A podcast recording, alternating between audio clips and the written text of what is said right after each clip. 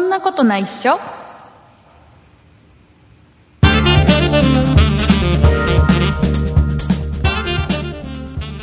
そんなことないっしょ第324回でございます。お送りいたしますのは竹内と。ラチです。よろしくお願いします。はい、よろしくお願いします。えー、ラチさん大変です。なんでしょうもうね、大変な事態が起きてます。大変な事も態うとりあえず言っときます。バルス。はい。ええっと、今日、今日は収録してるのが8月30日金曜日です。ーはい、そうですえね。ー今日はですね、今これ収録してる時間ちょうどね、えーとね、日本テレビで、日テレで、はえーはい天空の城ラピュタをやってるんです。あ、ね。リアリーでや,、あははいやっててやってて、はいあのーねこれ毎回毎回このラピュタをやるたびにそのはいちょうど、その最後の方のシーンでバルスって叫ぶとき にツイッターでみんなが同時にバルスってツイートするっていうのが、はいもうなんか当たり前のように思えてたじゃないですか、まあ、なんか恒例行事みたいになってましたよこれね。がね今ね大変なことになってるんですなんでしょうあのねちょっとねネットの記事を読みますとはい、実はちょっとバルスがちょっと はい。深刻なバルス離れっていうのが今平和じゃないですか。いやいやいやもう全全然もうバルス離れが今ちょっと深刻な状態になってるらしくてねあのね、はいピークだったのが2013年らしいんですよ、まあ、結構前ですね。そう割と2013年の時に431万ツイートされてるらしいのねそれもどうかと思うけど。で、えー2016年にはなんとはい188万ツイートまで落ちてるんですよ、はい、はい、はいね。、でなんと2017年はい。今度は91万ツイートまで落ちちゃってる結構落ちましたこね。のままだともうバルスっていうツイートする人がいなくなる可能性がありますあれじゃないですか。バルスって言っても、なんか何も崩壊しないということに気づいたんじゃないですか。うんまあねそれは多俺は分ねレプタじゃないみたいなあのあのねあのそれは多分ね2013年の時にもみんな気づいてるいや、でも、いや、言うていけるでしょって思ってずっとツイートしてだたってけど、だっはてい。だってそのその崩壊する こうラ天空の城がないんだからまずいやいや、だってね、城を別に崩壊させたいわけじゃない人何をた何何ちいるじゃないですか。みんなは何を崩壊させたかったのこれは、なんでしょうまあ、ね。多分ツイッターのシステムなんだと思うんだけどねシステムなんですねい。や多分2013年の頃一番多かった頃はツイッターのサーバーちょっと落ちたり、あ、そっか。一時的に落ちたりしてたと思うんだ確か、いや、バルスすごいですね。ラピュタじゃなくても。ね、でえっ、とね僕はのい記憶だと、去年とかあたりからははい。もうねこのねバルスっていうのがちょっとかっこ悪くなってきてなんかなんかちょっ とブームに乗ってる感がで恥ずかしくてこのバルスっていうツイートをするのは恥ずかしいんだけどなんかちょっとひねってきてる感じがあって、え、何ですかなんかあのどうやってひねるんですかなんか例えばあのそのタイミング的に同じタイミングで、バルさんっていうツイートしたり、 ひねったなぁ。あのなんかいや僕なんか今日あれだからもう昼間のうちにバルスって一回ツイートしてるからね。そうですよね。なんか嫌なことでもあったのかなって思いましたいやよい。やいやもう今のうちしとこうかなと思って。 なんかちょっとあのね夜ちょっとこのえっとねその映画に合わせてバルスってツイートするのちょっともうかっこ悪いなと思って。あら、もうアンチですだかからもうこれやばい、やばいよ、これバランス離れが今深刻らしいから、ちょっとみんなで、みんなでこの件に関しては考えていこはい、考う。えどます。どうしたらこれバナ、バルス離れを防ぐことができるのかっていうのは今後のテーマだからね。わかりました。平和になったと思うんでいすけや、ど平和、ね。平和じゃないです。もうむしろこれはちょっと深刻な状況なんで ね。えマストなんですね。もう日どうにか本国民はー。どうにかしないといけません。ははい。い、えーいうことでね、えー大事なお話、オープニングからしていきましたけども、これ日本そう人、ですね日本人のこれあれですから、もう大事なテーマですから、本当に。もう日本人の心ですから笑っねて。ますけどね、これ大事なことですからね、えーどんどんみんなで、みんなでどんどん意見を言い合ってこう、これに関してはね、えーいうことでございまして、はいい感じでオープニングの時間が、あれかな、稼げたかな、あら、そういう狙いだったんですさかあ、えーいうことでございまして、あれえー今週もですね、えーたくさんお便りをいただいておりまして、えーオはいープニング最後はですね、えーラチさんによります、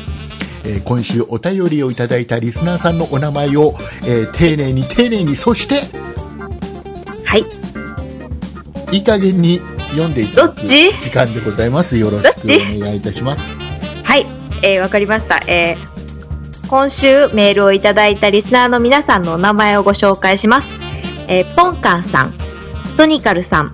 ナスさん、名誉ホワイトさん、三福さん、ヤマンチュウ、えー湘南さん、ぽよみ大好きさん、ラモヤマさん、ふみさん、のこさん、匿名さん、ときまごさん、オレンジさん、ラムマスターさん、大阪のおばはんさん、天まかけるはるさん、ママうさぎさん、ニコサさんさん、以上の方々です。はい、ありがとうございます。最後だけいい加減に言ったのね。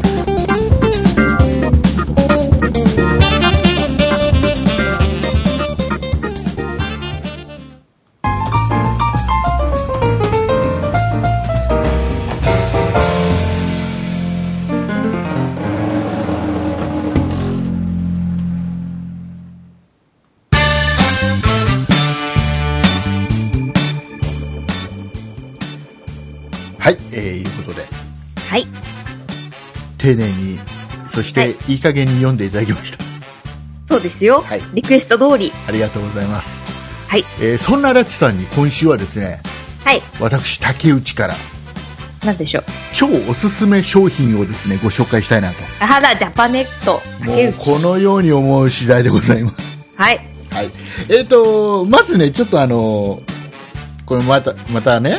あの、まあ、いろいろ普段、この、批判を受けてることをまたちょっと今週言わなきゃいけないんだけど、あなんのでしょう、僕、竹内の誕生日は毎年6月にやってくるんです。あら、はい。えーおめで6と月うございました。 6月14日の、えー日が、えーこの竹内が生まれた、はいえー日でございましてで、はいえっ、とこれね毎年ね6月14日に近くなってくると、はいえ。ー竹内がですね、えー私の自分のアマゾンの、ね、ネット通販のアマゾンの欲しいものリストを、えーリスナーさんに公開するんですねそうですよね。ねはい。で竹内これを欲しがってるぞっていうのを 皆さんにねはい。この欲しいものリストっていうのを公開するんですそうするとあの優しい優しいリスナーさんがですね、はい。えーあ竹内これ欲しがってるんだじゃあ買ってやろうって言ってでそのはい欲しいものリストから購入ってやると、えーお支払いは買った方に、ねえー商品は竹内の元に届くっていう素晴らしいシステムがありましてねはい。それを活用されてるはこいとえになーるんですこよねれを、ね、これを悪用しまして活用って言った のに。でね、でまあ、はまあ本当にねあのまあ優しい優しいリスナーさんとあの、はい僕のまあこれはもうあれですよ。もう楽しい毎月に月に1回じゃねえ 年に1回 月に1回もらってる年に1回のねお遊びなんですけど。はい本当にあれ今年もねあのたくさんいただいたんですよ6月にねはい。でちょっとねありがうございました。この番組6月頃にちょっといろいろあのいろんなことが起きましてそうですね。バタバタしましたね。はい、あのー前アシスタント畑中さんが急に、うん、私そろそろポッドキャストやめたいんだって言い始め たそういうノリだったんですそうか。いうノリだったのもうそろそろポッドキャスト卒業するっつって あのノリでノリで参加した方なんでね ポッドキャストノリでやめてくっていうパターンで、はい。まあまあまあまあじゃあじゃあまあじゃあっていうことででで今ラッチさんに変わってるわけですアシスタントがねで、はい。そうですね。でそんなバタバタがあったんでちょっとねあのその時にいただいた誕生日プレゼントっていうのをちょっと番組で、ね、紹介しきれてないんですよ、はい。ねえーせっかく誕生日プレゼント送ったのに全然番組で紹介もしねえじゃねえかよって思ってるねリスナーさんの多いと思いますけど たくさんいただいたんでありがたいことに、えーはいど同時に、えー、とこの企画をね毎年やるとね竹内はそうやって物を欲しがって、お前は小じきかなんていうそういう批判のメールをもねありがたいことにいただいてたりしましたまあ、いろんな方がき、まあね、そう反応してくれたんですねそう。なんですそうなんです、うんありがたいんですけど、どっちもね。えーということで、はいあのそんな、えー私の誕生日プレゼントとして、えーはい送っていただいた商品の中から一つ、ちょっとね、今日ね、これ多分ね、ラッチさんすげえ欲しがると思います。え、何ですかラチさんあの食パン食べますか食パンは、そうですね、食べますよ。ねだよねもうねラチさんといえば食パン、何それ食パンといえばラチさんですよね まあ、そう、うん。そうそうそうんんで、えーはい食パンってどうやって食べますか食パン、それ焼いて食べますよ。焼いて食べますよねそうですよね、はいえーどうせ焼くなラチさらんといえば焼く。はい。そうなんです、もうラッチさんといえば焼く、もうラッチっていう名前は焼くっていう意味だからね、そもそも ね、そうですね。それ食パン関係なくないですまか、あ、もうもうちょっと、ちょっとボケんのやむよ、一回。 あの僕らのいけないところは2人でボケ合うのがいけないね,、いや、ボケたくなるんですよ ね。えーねちょっと真面目に、はい真面目にちょっと紹介させてね、はい僕がボケてんだ、えっ、とでその焼くじゃないですか食パンはい。ねよえく焼きますよ。ねでどうせ焼もうくなら焼くだけで面白いな。何これ。どうせ焼くなら美味しく焼きたいじゃないですか、そうですよね。ね、であのほら最近さ、はいあ。のオーブントースターねはい。あのいろいろ高いのがいっぱい出てるじゃん2そうで万すだ、ね3万だっていう金額するさはい。あの一番有名なとこだとあの何でしたっけバルミューダバリブーダのスチームオーブントースターとか、はい。ね、あのちょっとそのトースターの上のところに水をちょこっと入れるところがあってこはれい水入れてそのトースターで焼くとその蒸気をこの水を蒸気にしてで焼いてみたいなは中いふっくらで外がカリッと焼けますよみたいなすごくこれで焼くと美味しいんだなんつってありますね。寺尾源さんが作ってる。あすごい詳しいねそうですよ。玄ちゃん玄ちゃんが作ってるのこれ源ちゃん、クリエイティブ、うん CO でいいのかなああそうなんだでこれほら一時すごい流行ってはい。で流僕も行りましたね。僕もねこれちょっとね欲しかったのはい。だけどトースターで3万円ぐらい出すのってちょっと痛いよねってあるじゃんまあ、すごい悩みますよね、あの値段だっはて。オーブントースターって普通さ、ねはいちょちょっとしたあの、ね、量販店とか行くとさはい。安いやつだと2 3 0 0 0円で売ってたりするじゃない売っでてますよねね。これ焼くだけですもんね。ちょっとねでもこれはちょっとこれで焼いたの食べたいじゃんどうせさはい。ね、日曜日の朝ね、ゆっくり起きて、パン焼いて、コーヒー入れて、はい。食べたいじゃん、この、そうですね。ねだけど、こんなお金は僕にはありません。 ねえーだけど、こういう美味しいトーストを食べたいっていう、そんな、そんな、はラチさんに、 はい。ラチさんくれるんですかいやいやいや、ラチさんにおすすめ商 品。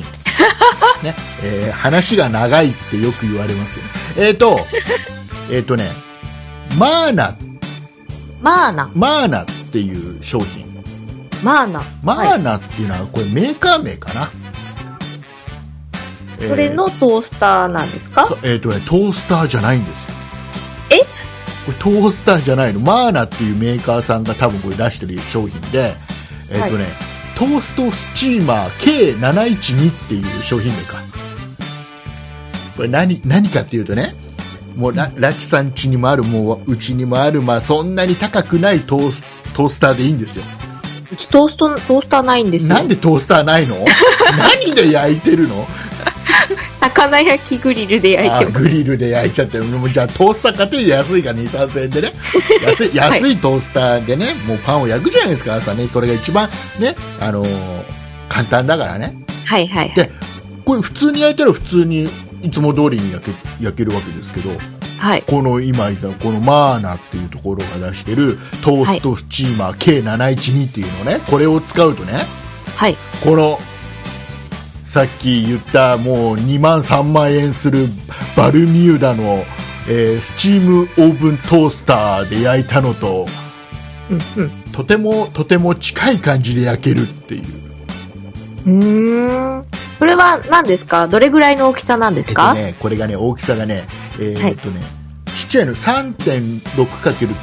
3.6×9.7×4.6 うんうんうんこれ多分あセンチ割とコロンとしてるんですね。でね、えー、と僕が、えー、とこれ今、これプレゼントしていただいたのは、えーとね本当にトートーストというかパン、うんパンを、ね、1斤分っていうのかなこれ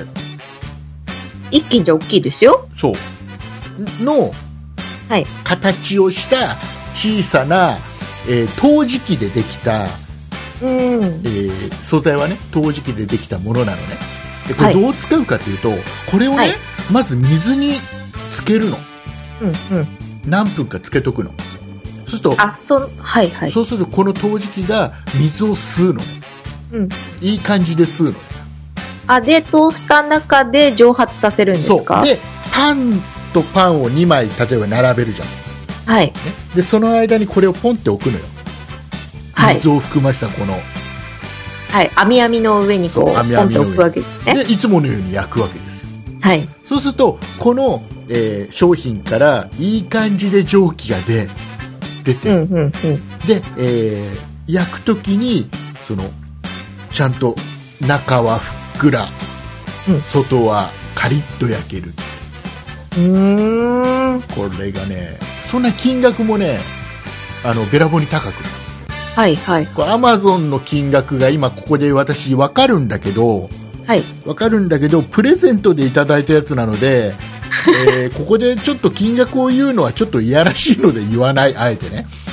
そうですよ、そプうレゼントでいただいたんだかあのら。ねこれすごいですよあのアマゾンでね、はい。うえーベストセラー1位になっーん。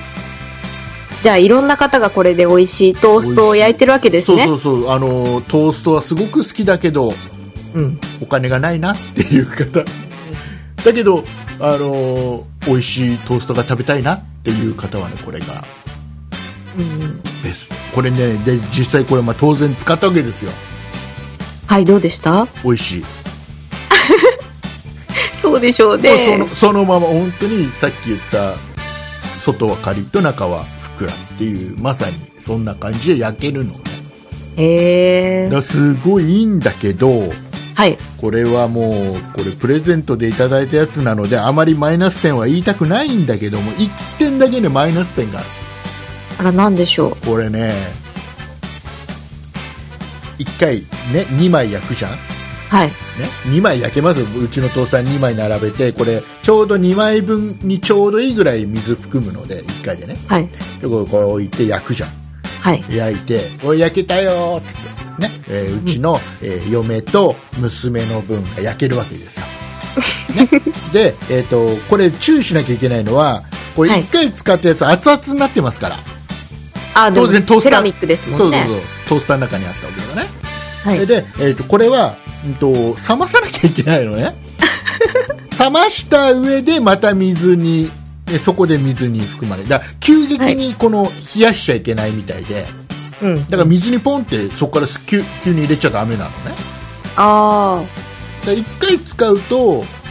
うんしばらく使えない、あ、そう、そういう欠点があるんですね。そうなので、えーお父さんの分は、えー普通に焼くっていうねで、お父さんは普通のパンしか食べれないんですかそうそうそうそうだから家族3人いるとこう2あ人でだもけこ美れ味でしいね、パあンの、が食べ家れる族サービスができるっていうプレゼントですね。そうですね素晴らしい。そうでもねお父さん頑張って。でもねすごいあのちょっとはい食べさせてもらって美味しい、へえ。これいいと思いますよあのうんとねいや、でもアイデア商品ですね。そうでねこれねまあ金額言うのやらしいが2000円しないのねうーん。本当にやらしいですね。プレゼントでいただいてるの。そうまあでも、まあ私に紹介してくださってるんだったらそうね。そうそうでねだこれはからこれってあのねいいくつか買った方がいいだからうんとああ、 1個あ、そうですよね。うんたくさん買えますよね。 2個じゃなくて2つ3つ買っといてそんな高いものではないので、うんえー、2つ3つ買っといて使うといいのかなとは思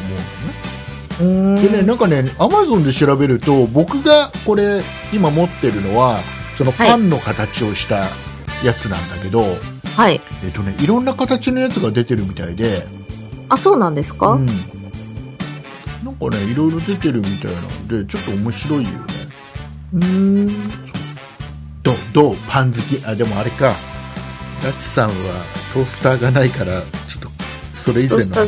魚焼きグリルで焼いてます。これ魚焼きグリルは対応してるのかな採用してますかね、わか魚焼きグリル。わからん魚焼きグリルでもあの、あんまり魚の匂いがこびりつかないように、ちゃんと綺麗に洗えるようになってたり、フラットになってたりしてるので、きっと大丈夫ですよ。本当ですかでもあれじゃないあのちょっとむしろちょっと魚の匂いがパンについた方がいいんじゃないの若干いやいやいや。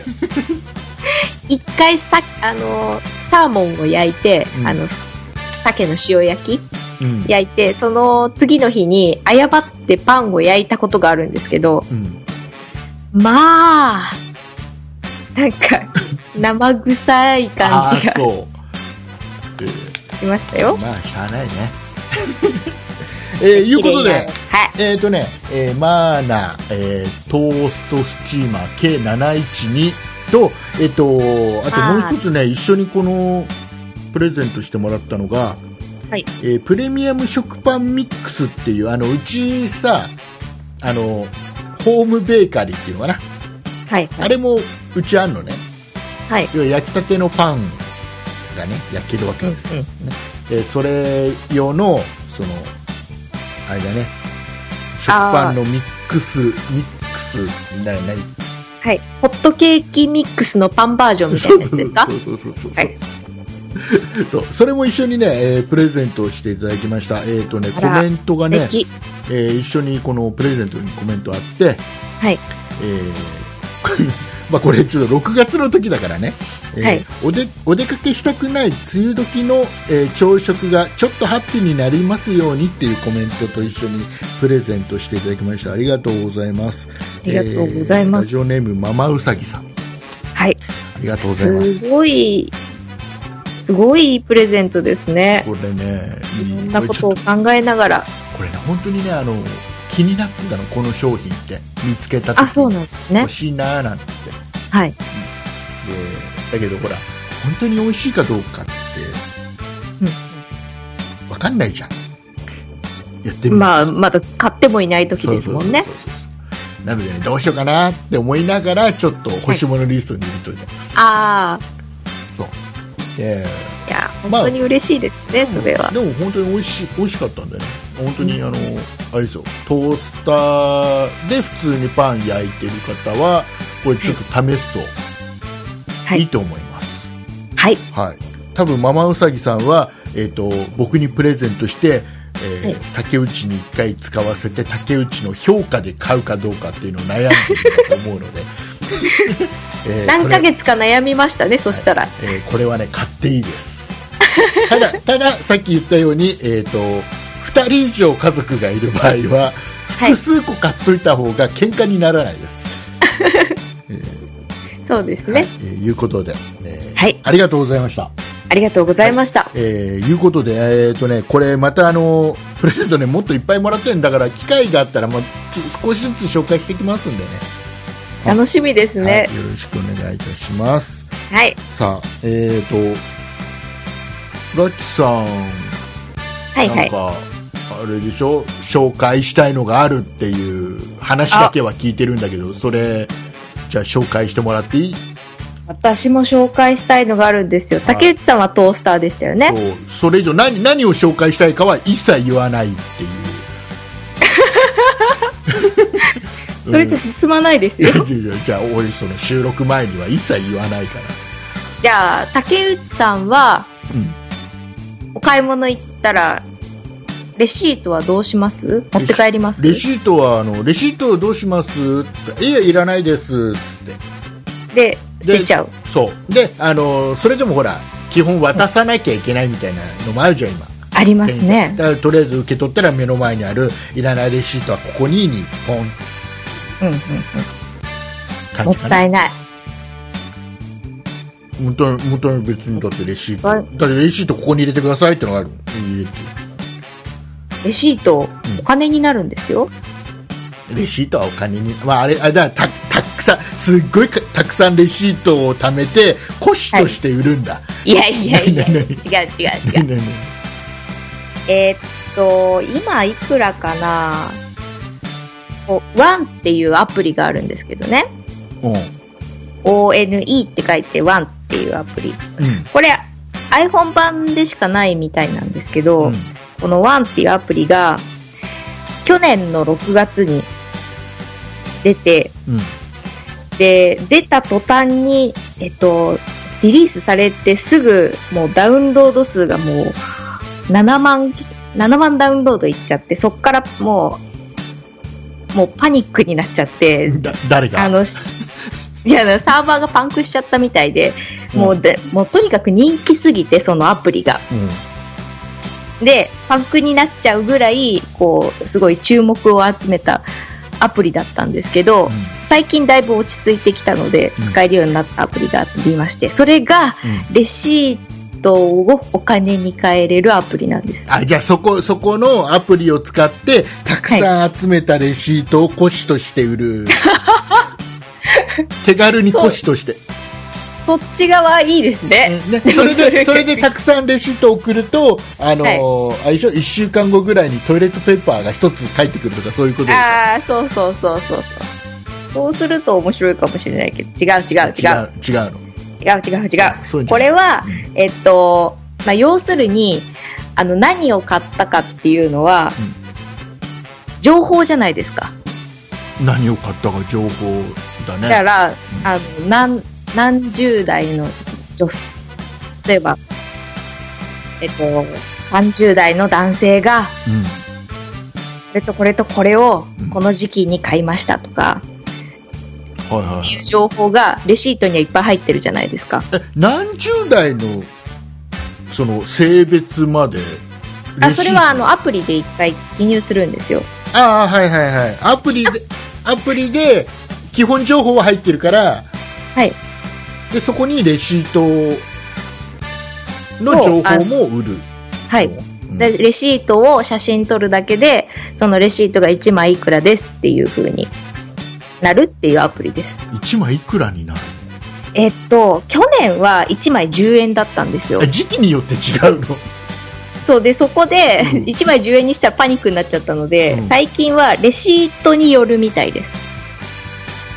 だから私がやると、うんえっとまあ、数円なんですけど、うんえっと、1枚4円とか5円とかになったり、うんまあ、1円1枚1円のレシートだったりするんですけどはいはいはいはでも0円でもういらないっていうレシートがもうこうやってコツコツねお小遣い稼ぎいにできるってやいやうでもさでもさそれってさちょっと僕は今話を聞いてる限りだとはいすごい抵抗があるそれはあの情報を売るってことでそすうかそうそうそう自分の情報を売るっていうのが要は自分が何を買ってるとかなどういった趣味があるとかさうんうん全部筒抜けになるわけじゃないいやでもあの別にそれは個人を特定するものじゃなくてじゃあここれは結局レシートの誰に売るかって言ったら、うんうんそこの、こん、なんだろう、こうマーケットをリサーチしてる人たちに対して、こう30代の男性が雨の日に何を売りまし、何を買いましたよっていうリサーチを提供したりとかっていうところの会社なので、うんうんあじゃあそのアそのプリに竹は内さんが何を買って全部を履歴を追うみたいなことはないと思うんいでやすよ。そのアプリには特にそのはい個人情報を事細かに入れるような部分がない、あはないですね。ないんだあーだったらね別にね、まあでもアンケートも、うんえっと、私全部答えちゃったんですけど、うんう答えなくてもよかったりもするので、ーんあんまり答えたくないなっていうアンケートは別に答えなくても写真は撮れる。あとさでもさそういうアプリってさ、はいあのよくねハマるのが、うん。要は、ね、これはいいですよってどんどんやるじゃん一生懸命やるんだけどはい。実際に自分のところにお金が振り込まれたりなんなりする時ってうん。あの金額が例えば1万円を超えてからですあでー、結局それは、そんなにたまらなくて終わるっていうパターンよくよく経験してるのねあーそれは結構ね、貯まるのがね、1円から10円なので、うかなり結構かかると思いますけん、ど、どれぐこられいか何ら時決算なんだろうな。出勤は、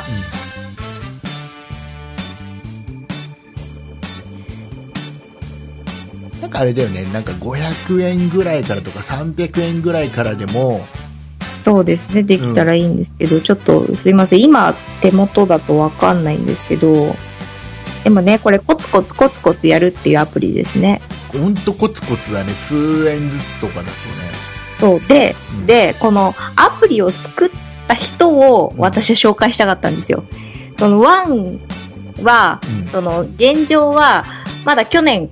リリースされたばっかりなので、うんこれからどう展開していくかっていうのはまだまだこれから模索段階だと思うので、今現状のサービスに対してじゃあこれはいいか悪いかっていうところもあるんですけうど、んそれ以上にこの作った人がすごいんですよ。うん、ほこう作った人が、う、うん、あの山内聡人くんあの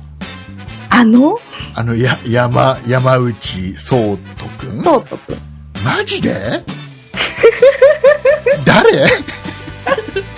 俺あの高校生なんですよ当時。ほうえっと、こう天才高校生が作ったんですけど、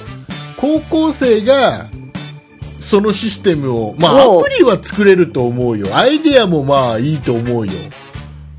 その後そうなんの運営までやるってすごいね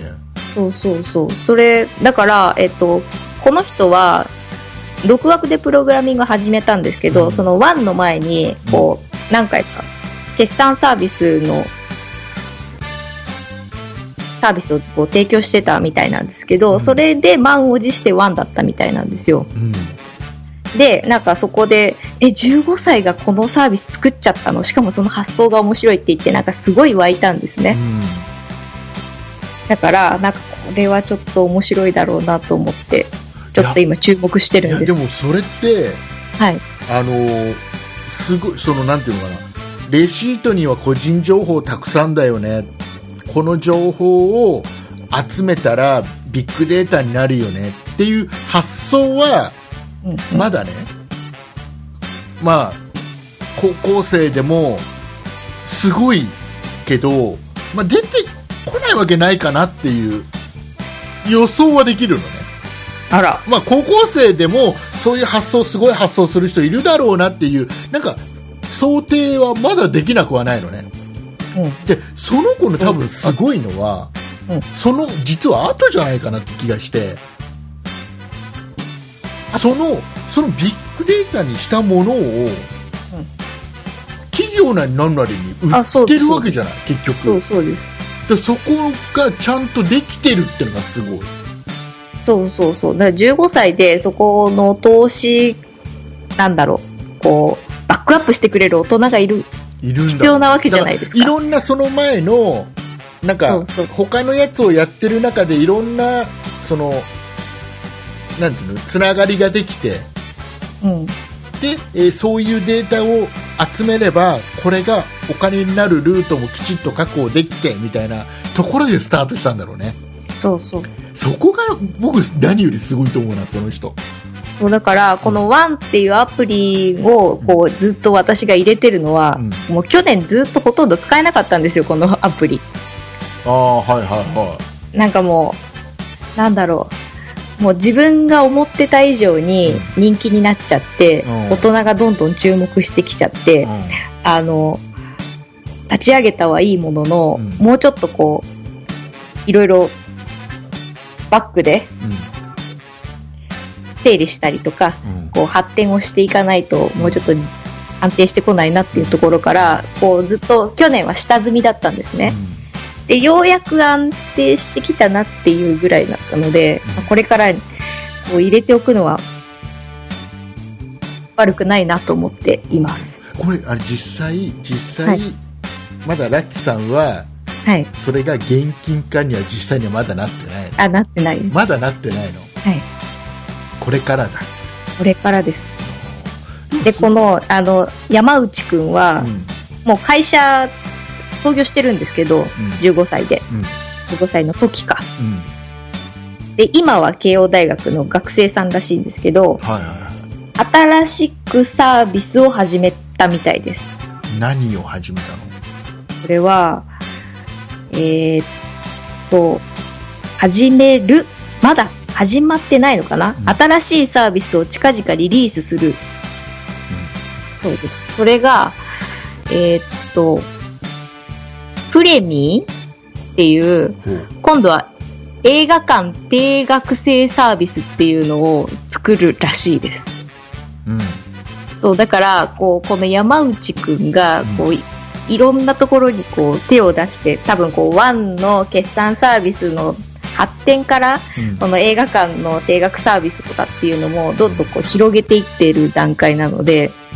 こうワンもお面白いし、このプレミーっていうサービスもすごい面白いなと思って、映画ぜひ竹内さんにおすすめしいたやいでと。もね映画館の定額サービスってはい。もっと映画館やがやれよって思うよねいや、でもそれは映画館は映画館それぞれのこう、す経営とかがあるので、それをこう全部ひっくるめてサービスにしようっていうところが、多分決算サービスのこうノウハウから来てるんじゃないんですかうんそうだからもうこれはね、もうまだサービス始まってないので、もうこれからリリースしますって言ってる段階。だからもう先駆けですよ、今。まあまあもう今大学生でしょ今大学生ですだ。多分1年生かな、今。大学生まで行くとねはい。なんかそういう企業を相手にうんぬんってやっててもあれ高校生の時にその高校生って言ってもあれでしょその15歳とか16歳とかそのそうそうそう。その時にそのデータを集めたデータを売るルートまできちっと作ってるってのはすごいなそのい人や、すごいですよ。なんだっけなんだっけ内内山くんだっけなんだっけ内山くん、内山くん。内山圭介くんだっけなんだっけ内山聡人くん。そう、そうとく知ってる人分かって るよ。へえー、そうなのね。なんかプログラミングの大会でも、うなんだっけ、高校生、中学生の時になんか、賞を取ったりとかしてるみたいで、もう腕もすごいらしいですよ。ん。ねで、こう腕も、プログラミングの技術もすごくて、アイディアもすごくて、で、行動力もあるっていういう感じでこれで、大樹さん、僕、あの、18歳ぐらいの時に、あの、プログラマーだったんだよ。す。あら、そうなんでしすたらか僕ね、プログラマーだったんだよ。あら、でさ、プログラマーっつっても、あの、はい今はもうそんな言語はどこへやらっていう、コボルとかさ、あの、フォートランとかっていうね。あ、あ、あ、あの昔は昔はそういう言語を使ってたのでその言語でねその、はいなんかあの銀行のシステムとかどっかの顧客顧客管理のシステムとかっていろいろ作ってたんだけどさ、はい仕事ではい、でさあのクロちゃんってね同期で入ったクロちゃんってのがいてねで、うんうんプログラム組むじゃんはい、でプログラム組んでさやっぱりまあそのテストの時にどうしてもプログラム一発でエラーが一回も出ずにうまくいくなんてまずありえないんだよねそれってあのソフトの言語ですかそれともなんかこう事務事務用というかもうちょっと内側の言語ですかいやもうげんあのベーシックとかしあの C 言語とかっていうそういう言語ようーん今ピンときてないねまあいいやとりあえずねでねそのねクロちゃんがねクロちゃんはいがね、その普通はプログラム組んでねそのテストをすると絶対エラーが出るんだよどんな人がやってもね一発でうまくいくことなんじゃないんだよだけどそのクロちゃんはあのねエラーを出さないんだよこのこの人が同期で入ったクロちゃんがでへークロちゃんすごいねなんつってはいで一回ねクロちゃんに聞いたのだすごいさあのあんまりねそのなんていうのかな騒がしいっていうかあのすごいおとなしい子ではいクロちゃんにあの「クロちゃんなんでそんなプログラムエラー出さないでできるの?」って聞いたの一回ねなんかコツがあるのかなと思ってねそしたらうんクロちゃんが一言さ「君みたいにおしゃべりしてないからだよ」って言われてはいはい、えー はいクロちゃん、クロちゃんはね、すごく頭がいいです。おしゃべりをでさ、あのさおし、ゃべりを労力に、そうでね口に労力をつけないようでにね、プログラ、プログラマーってね、そういう結構大変な仕事でね、はいあの、1ヶ月ずっと土日も休まずに要はあの納期があるからさいつまでにシステムを完成させなきゃいけないから1ヶ月ほとんど休みなくずっと働く時期があってはい。でで完成しましたじゃあ次のこのプロジェクトまでの間にちょっと時間がありますこの間にじゃあこっちで出てた土日出勤した分の代給をこの間に休みましょうなんていう時期があるのねはい。で僕の会社そんな感じだったのよはい。で一気にで大体みんなさじゃあここ10連休するわとかってやるんだけど、うんクロちゃんはあの出勤して休んで出勤して休んで出勤して休んでっていうのをやるのねうんクロちゃんなんでそんなそんな休みわけわかんない休み方するのって、うんなんかこの方があの毎日次の日休みっつってワクワクするじゃんうん。あ、で、それも、エラーを出さない秘訣なんじゃないですわかかんないけど一回やってみたかったんだよねとかって言うとすげえなクロちゃんまあそんな話はいいやはい。はい、 えーじゃあもう一つもう一つじゃああのおすすめをおすすめですおかすすめえー、とねこれは竹内からというよりは、えーとはい我々そんなことないっしょっていう番組、えーは、えーそんないプロジェクトというですねグループでやってるんです、えー僕とラチさん以外にもあと6名メンバーがいてね、はい。えー8人のメンバーで番組今4つぐらいやってるわけです、はいそんなそんないプロジェクトからのおすすめはい、なんでしょうえっ、とね、LINE の、あ、はい。はい、LINE の、LINE のって言ったけど、時点でもう、ラチさん、あ、あれ話すのねって分かった感じ。すいません。あおのね置いてきぼりにしてしまって。 LINE のね、オープンチャットっていうのが、サービスが始まったんですよ。はい。で、これ何かっていうと、あのー LINE って基本的にはお友達になった相手と、一対一で会話したり、はい。まあ、お友達が何人かでグループ作って、えー会話したりっていう基本的にはもう知り合いの人と電話番号知ってる相手とか、LINE の ID 交換した相手とかとの会話っていう感じじゃないですかはい。で、えー、とこのオープンチャットっていうのは、はい。えっと全く知らない人とこのチャットルーム作って会話しましょうっていうような雰囲気のやつで、はいえっとねまあ、チャットルームを例えば僕がチャットルーム1個作ります、で、えーそこに、えー例えば、えっとなんていうのかなツイ例えばツイッターとかうんで、えっとお誘いのはい。このアドレスをポンってツイッターとかでツイートするじゃないですかはい。ちょっとそのリンクを踏むとそのチャットルームに入れるんです誰でもね基本的にはね、はい誰でも入れてでそこに入った人たちの中でみんなでいろいろテーマに沿った話していきましょうっていうような感じなんだけどえー、とねこれがえっと面白いのははい。例えば僕は普段は、えー LINE は竹内っていう名前で LINE やってるんだけど、はい。えーこのオープンチャットの中ではあの竹内じゃなくてもいいんですよあら、だって山田っていう名前でもいいしもうこの誰だろそうオープンチャットだけの名前を付けられるう。じゃあ、アイコンはどうですアかイコンもそれ用につく付けられるだから本当に完全な匿名で参加ができるじゃあもう、普段の LINE とは全くリンクしない。ら全くリンクしなくてで、えー、とその会話の中で例えば、えー、と普通だったらこの人のじゃあプロフィールを、えー表示しましょうとかこの人とじゃあ友達申請するなんていう機能も一切ないんですよはいはいはい。だから、えー、と今普段使ってる LINE とは全く違う切り離したところでチャットルームができて、うんうん。えーその中だけで話ができるで一応ルールとしては、えー、とこのオープンチャットの中では例えば個人情報の交換とか、まあ、それこそ LINE の交換とか、うんっていうのも一切しちゃダメですよっていうルールうんうんうがん。一応ね、えー LINE 側で設けてはいるんですよはい。でこれサービスが始まって、まあ、すごい参加する人がたくさんいて、うんうん。でえっとねこれ何日後かなおあのサービス開始して2日か3日後ぐらいにもうちょっと1回一部の機能をあの一回止めてるんですよ LINE がうんうん。あのあまりにもその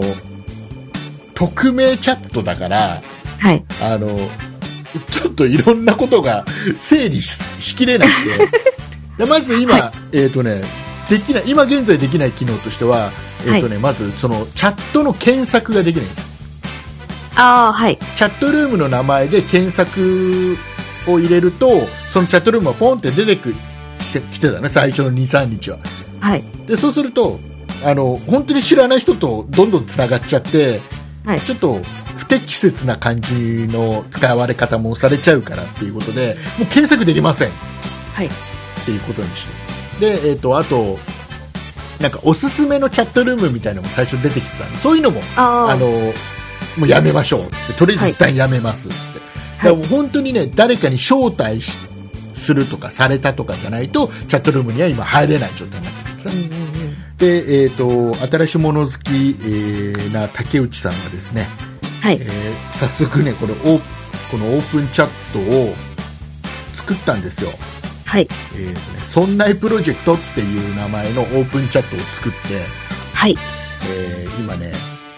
実は今46名、はい。えーメンバーがメンバーというか参加者がいて、えーありがとうごまざいまあす。どんなオープンチャットの内容かっていうと一応「そんなプロジェクト」の各番組を聞いてくれてるリスナーさんが、えーこのオープンチャットの中でねあの竹内バカだよなとか竹内死んじゃえばいいのになとか、えー竹内ってそんなやつ全部ネガティブ。っていうね、あのーそのプロジェクトの各番組の感想であるとか、えー今の感想 でした。 とわ話題を、えー番組のか、はい。ねえーいろいろ語り合ってリスナーさん同士の交流が生まれるといいなと思って、はいえーこのオープンチャットを作ったんですよって言ったん言ってるんですけど今はね、はい。えーまあ、僕が作ったきっかけは、まあ、興味本位です作ってみたかっただけなんだけどはい。で、えーリスナーさんがもう大勢今参加してくれてて、えーちょっとまあ盛り上がってくれてるんですようんうん。で、えーじゃあ今どうやったらこれ参加できるのっていう話なそんうでですすよね。クローズドになっちゃいましたそようね。そうそう、なのでえっとそんないプロジェクトのはい。えっ、とツイッターがあるんですはい。はいえーとねそんない P って SONNAIP っていうはい。えーアカウントがあるんでそんなプロジェクトの、えツイッター Twitter アカウントがあるんでここで、えー、とツイートしてきます招待のリンクを、はいご招待のリンクをね、えーリンクはいえーツイートしてきますんで、えーそこから踏んで入ってきてくださいはい。今それしか方法がないので、はい。はいえーそしたら、えーあとはあのあれしますこの番組の「そんなことないっしょ」に今この配信の説明欄はい。のとこえろっにと、もポリッンクドをキャスト側の方ですよねそう。ですね、これはもうあのホームページで聞いていただいてる方か、ポッドキャストで聞いていただいてる方じゃないと、このリンクは出てこないので、はい。えーオーディオブックで聞いていただいてる方は、ホームページまでちょっと来てもらえれば、リンク貼っとくようにしますんで、はい。はいえーよかったらね、えー参加してください。はい。お願いします。よろしくお願いします。はい。えーいう感じです。お疲れ様です。はい、えーどうこれ、オープンチャット、あのーリスナーさんだけじゃなくて、そんなプロジェクトのメンバーみんな参加してて、はい。たまにこれ、書いたりしてるんだけど、まあでも私たちがあんまり書き込まなくてもどんどんリスナーさん同士で結構ね、話してくださってますよね。朝みんなおはよう、おはよう、おはよう、おはよう。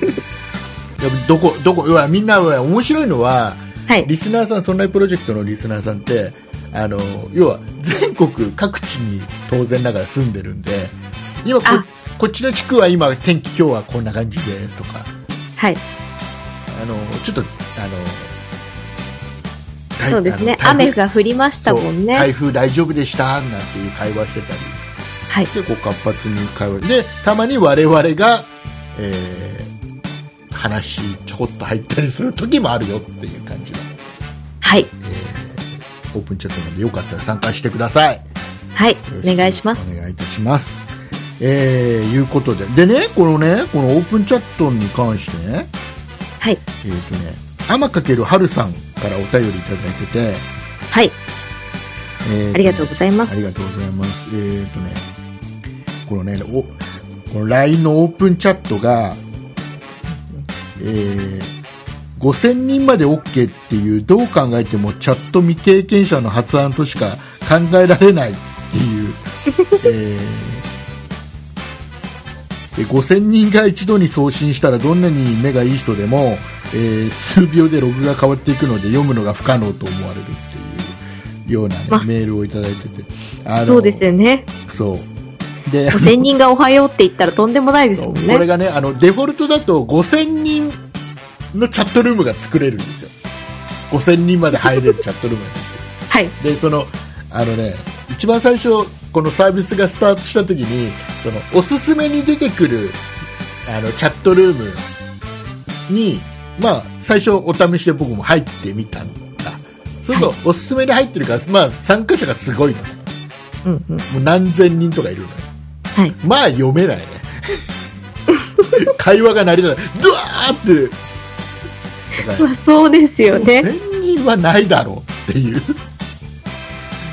いや、普通のチャットでも5000人なんてないですもんね。こなのでねあの比較的そんなプロジェクトのオープンチャットはゆったりと時間がす、進んでますんで、ね、参加しやすいと思います、えー LINE でやってる方はよかったら、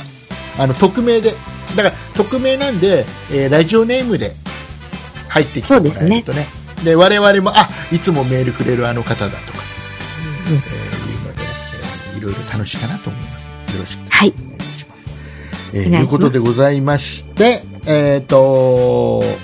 今週は以上です。う。はい。はい。ではエンディングいきたいと思います。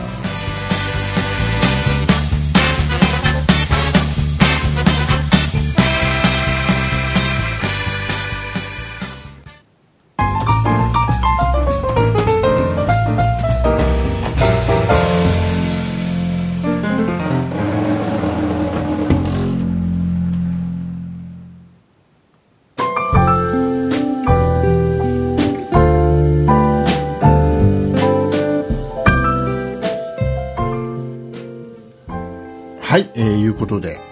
はい。はい、えっ、とね、お便り紹介したいんですけど、はい。えっ、とね、先週いただいていたんだけど、はい。読みたかったんだけど読めなかったメール。ありましたねえっ。とね、めいちゃんさんからいただいたお便りをね、えー、ラチさんの方からご紹介していただければなと。はい。わかりました。えーいつも、あ、めいちゃんさんからいただきました。ありがとうございます。えーいつも欠かさず拝見させていただいております。竹内さんのクラウドファンディングのお話は聞いていて、怒りがふつふつと湧いてきました。私も去年の秋に、セサミミニというスマートロックをファンあクラウドファンディングで購入したのですが、今年1月に発送予定でそちらはおかげさまで無事予定通り届きました。商品自体には非常に満足しており買ってよかったなぁと思っていたのもつかの間。先日大失態を犯しました。セサミミニはオートロックをあらかじめ設定できるのですが、これは便利だと思い、ドアを開けて4分後にオートロックがかかるように設定していました。それは自宅に親戚が遊びに来た時に起きました。夜になり、外が真っ暗になった頃、親戚が帰る時になり、私と妻、子供3人でお見送りしようと、外に出て少し話をしながら、バイバイと見送ったその時、ガチャッと音がしました。玄関ドアを開けようとしても、ガチャガチャと開くわけもありません。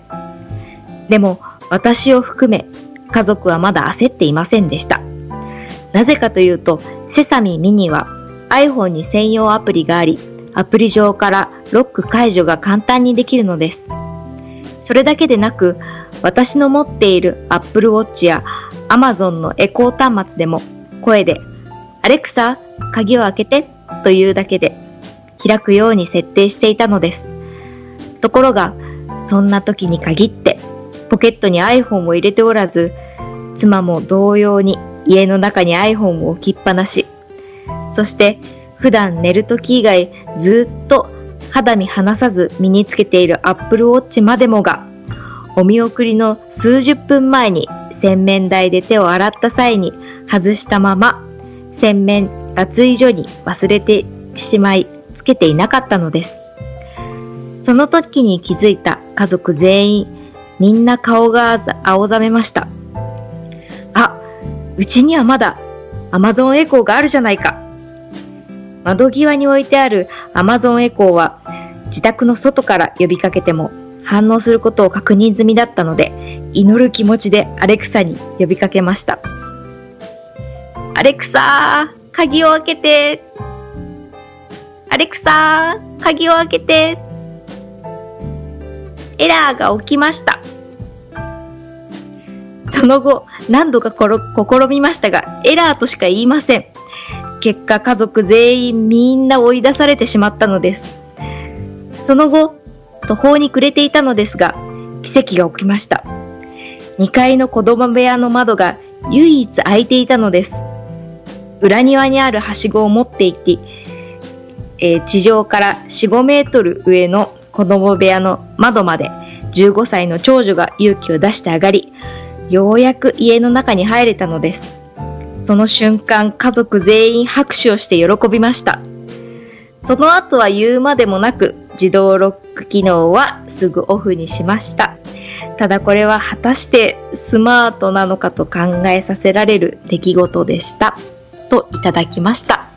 はい、ありがとうございます。 ありがとうございます。えーっとね、多分今、あのーあれだと思いますよ。各、あの、これ、ポッドキャスト聞いてる方の家のアレクサがすげえ反応してると思いますよ。あ、そっか。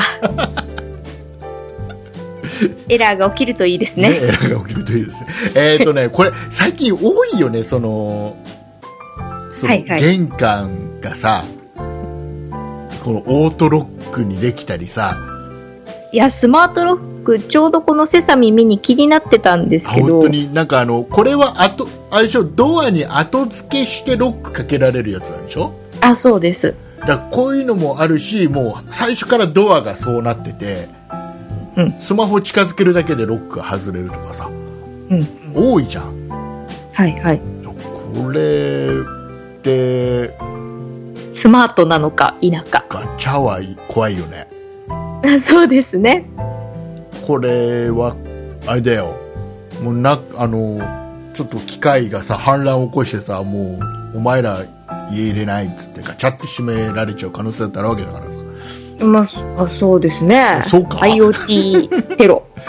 なんかなんか将来ありそうな気がするんだよねだってもう、ここのお便りが本当だったら、この Amazon エコー自体も、こう、ちょっとハックされてますよね。ねだぶだこれ逆に逆にこれエラーでよかったよねエラー これ開けられちゃうんだったらそれはそれで問題だよねあ窓そうです よね。あ、でも、声で変わるんじゃないんですかああ反応しないなんか Siri はありますよね。シリとかグーグルのやつは結構人の声を誰々さんってちゃんと反応してくれたりするけどはい。あまあそういう子そこまで頭良かったかなあれ、私持ってないので、どうなんでしょどうなんですかねう。じゃあ、お便りの続きが気になるのかな、ね、気になるねだからあ のあれみたいですうちのあの姉のね姉ちゃんの家も、あこれはもうドア自体がもうロック機能があるやつで、はい。でなんかね専用の鍵要は挿す普通の鍵じゃなくて専用のなんか電子キーみたいなやつとはい。あとスマホにも設定できてでそれかざすだけで開くのね、はい。結構当たり前にそういうのが最近多いみたいなんだけど、あのーやっぱオートロックの機能があるんだってはい。そのなんかホテルみたいですそうね。しばらくしたらガチャって